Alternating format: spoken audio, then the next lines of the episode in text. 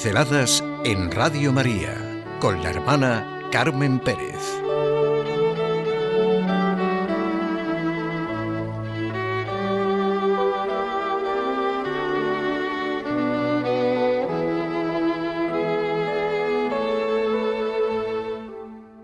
En conflicto con nuestras profundas ansias. Lo que sentimos en conflicto con nuestras más profundas ansias ¿No es la certeza de la muerte y el sufrimiento?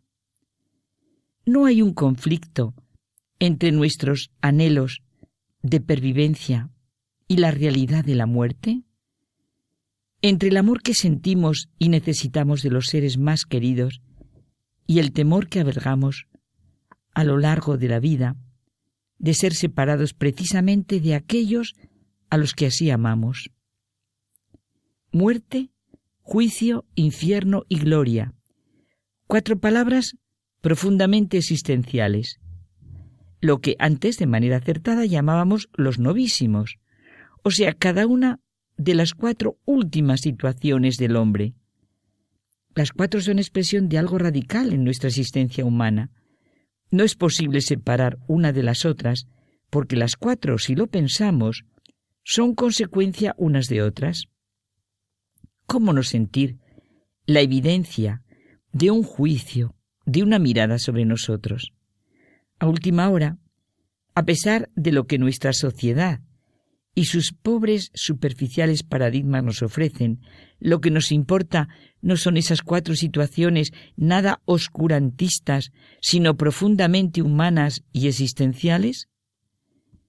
Benedicto XVI, ante este conflicto con nuestras más profundas ansias, en su carta Espe Salvi, en la esperanza fuimos salvados, nos ofrece un horizonte de esperanza que responde a nuestras necesidades más profundas.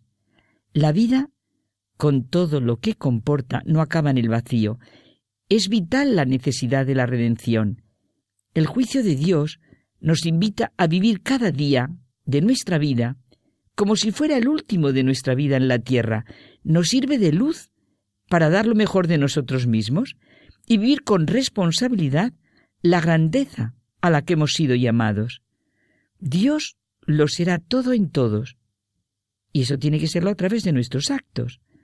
No tiene ningún sentido que la injusticia de la historia sea la última palabra.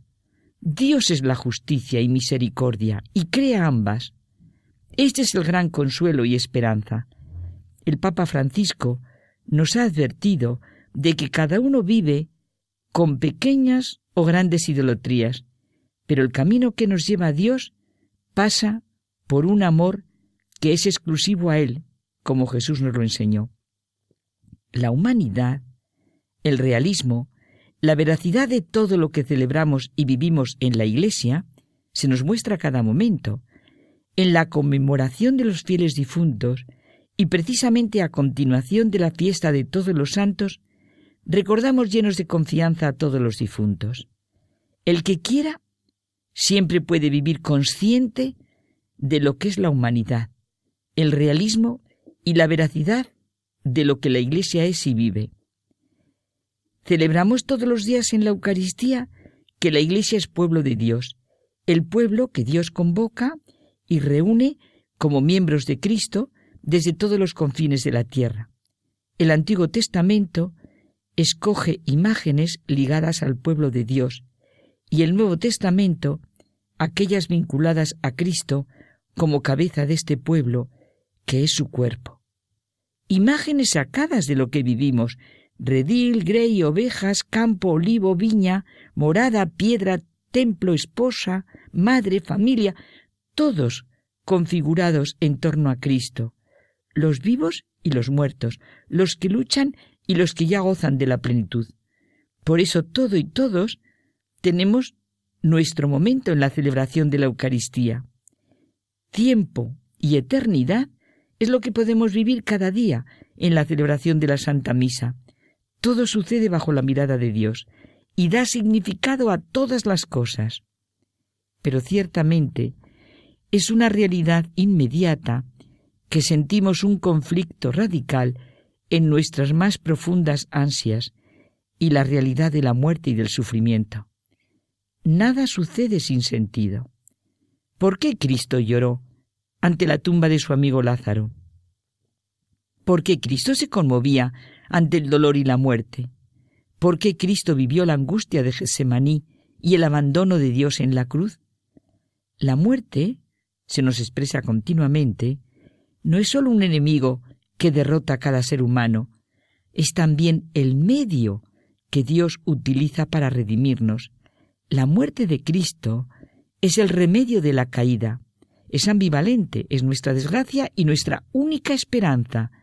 Es lo que Cristo vino a conquistar y los medios por los cuales lo conquistó. Y cualquiera que lea el Nuevo Testamento, el tema central tiene que ver con la muerte, la vida, con todo lo que comporta el sufrimiento, con todo lo que comporta la vida humana.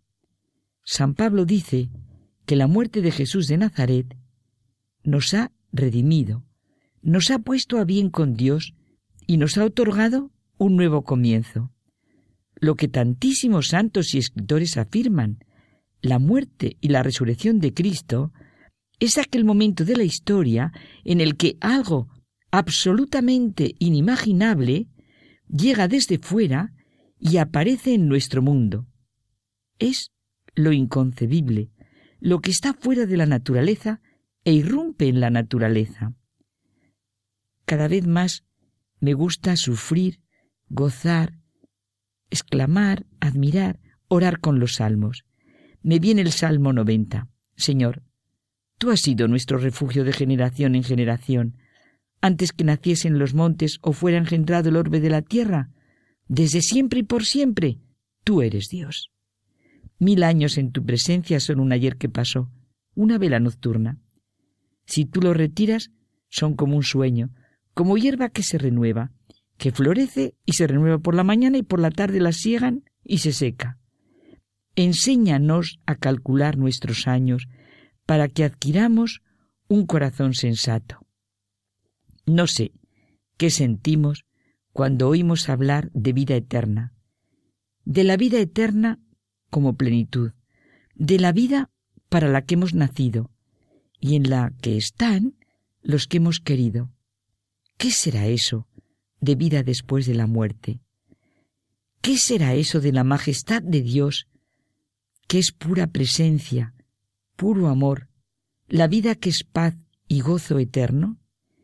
¿Quién y cómo será realmente aquel que lo ha creado todo, lo sostiene todo, lo gobierna todo, lo redime todo, si el hombre quiere con el sit, con el fiat de su libertad?